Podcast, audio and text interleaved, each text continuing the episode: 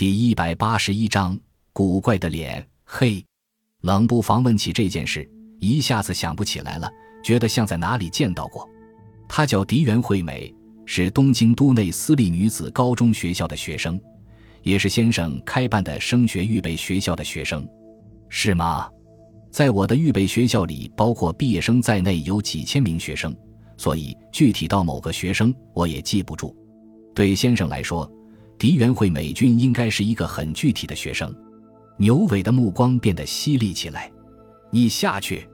宫仪命令妻子，确认他离开了客厅之后，他又将脸转向刑警，重新问道：“你这话是什么意思？”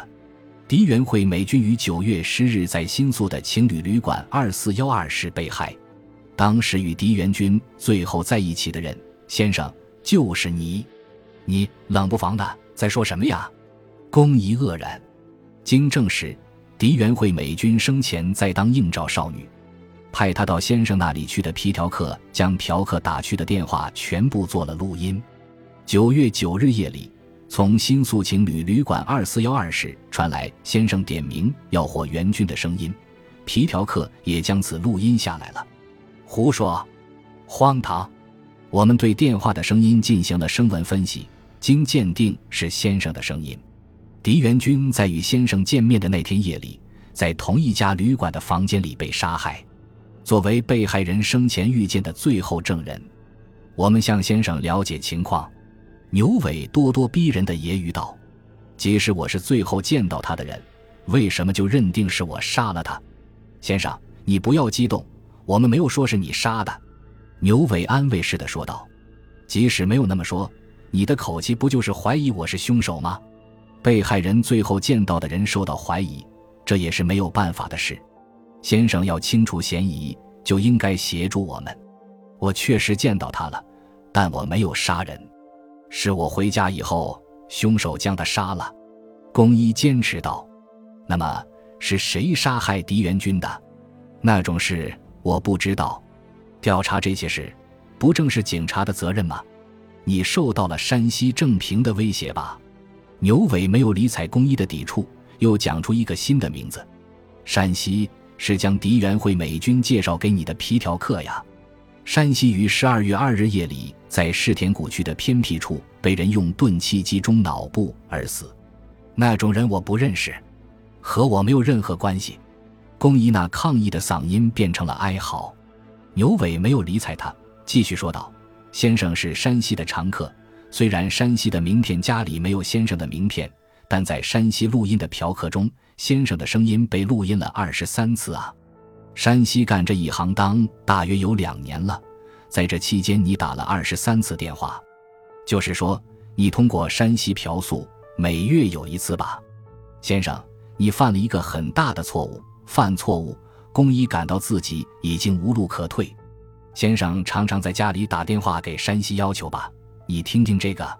牛尾用手势向洞居示意了一下，洞居播放事先准备好的录音带。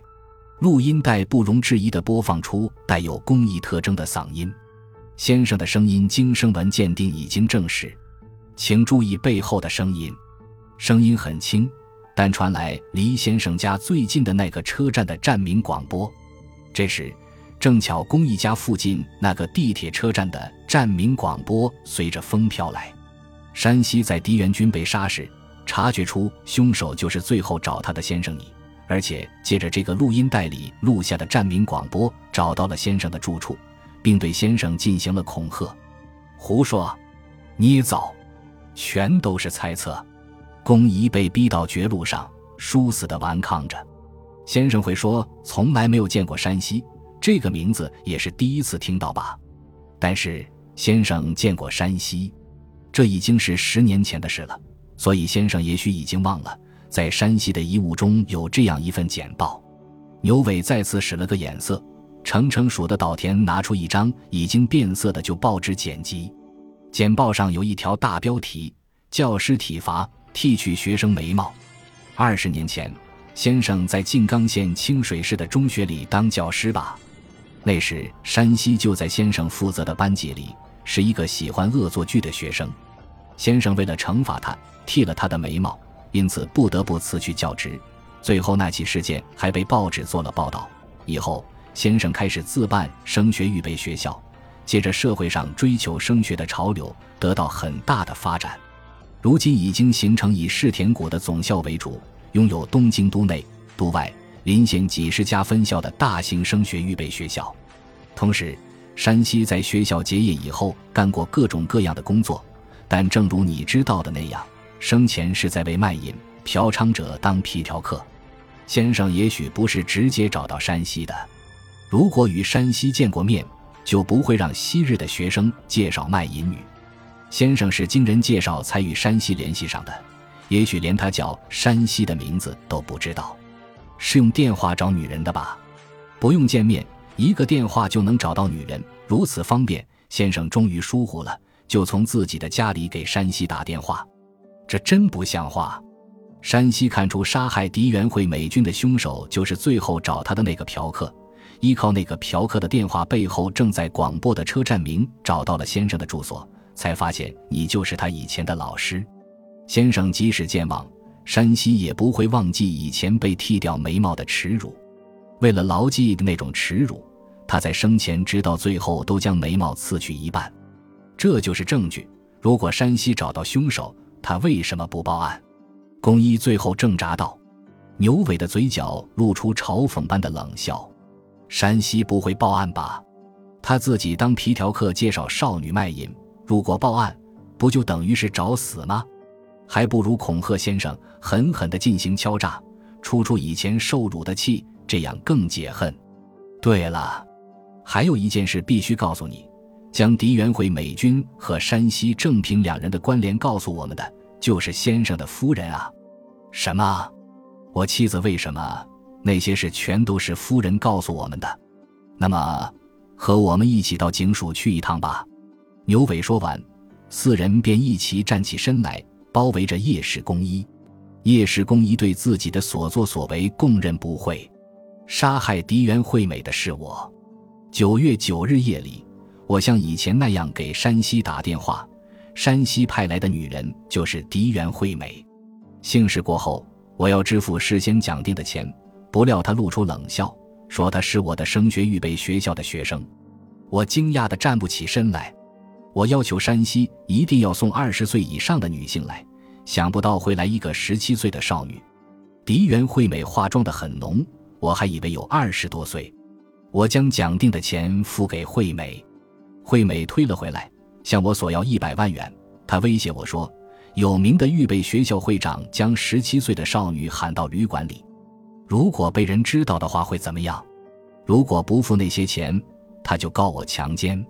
年龄虽然只有十七岁，但他的凶狠与刁蛮，恐怕比成熟的女人更厉害。即使我照他说的付了钱，暂时堵住了他的嘴，但将十七岁的少女召到旅馆里的事，迟早会败露。我历经千辛万苦，好不容易建起的学校的名声和信誉，就会毁于一旦。受到他的威胁，我失去了理智。等到我清醒时，他已经死了。山西使用化名。我从来没有和他见过面，他让狄元惠美来我这里，这是第一次，我也是第一次租用那家旅馆。我自己叮嘱着自己，没有任何东西能够证明我和他的联系。我逃出了旅馆以后几天，我心灰意懒，无地自容。不久，警察没有找上门来，山西却找到了我。山西的恐吓极其苛刻，开始时要我支付一千万元。逼我让他当预备学校的常务理事，要钱财可以商量，但当常务理事无从谈起。即使答应他的要求，给他钱，暂时让他保持沉默，显而易见，他的要求会逐步升级。十二月二日深夜，我装作答应他的要求，约山西出来交钱时，趁他不备，用修汽车的工具猛击他的后脑部，将他打死了。